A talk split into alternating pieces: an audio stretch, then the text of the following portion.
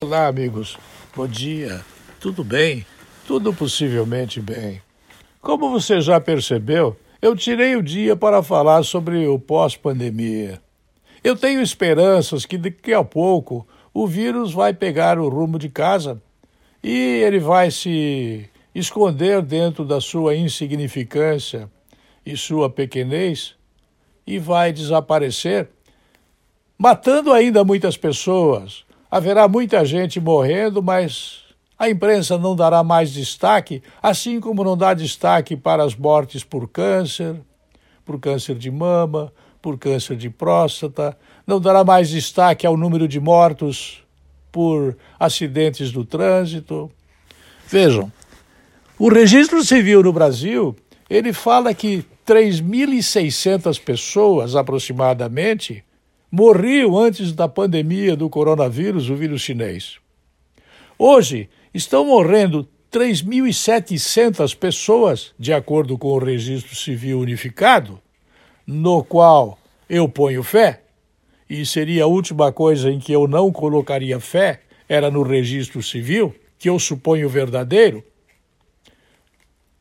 Vejam, Antes morriam 3.600 pessoas por todos os tipos de doenças, de acidentes, de suicídios, de infanticídios, de é, quaisquer sídios que pudessem ser colocados nas estatísticas do registro civil.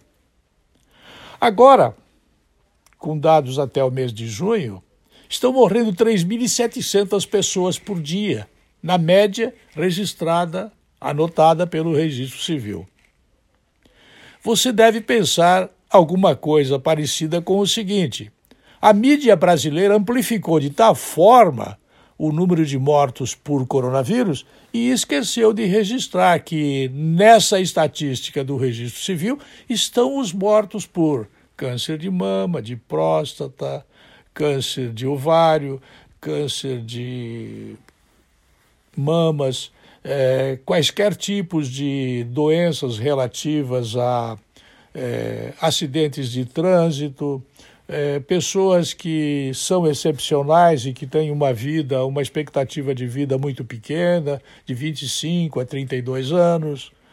Todas as mortes, inclusive por AIDS, continuam morrendo centenas, milhares de pessoas por AIDS, mas a imprensa, a mídia, de uma maneira geral, nós, da Jovem Pan News, do grupo GCD, não, nós não estamos dentro desta mídia geral que mente para desestabilizar o presidente da República. Não, nós não estamos nessa.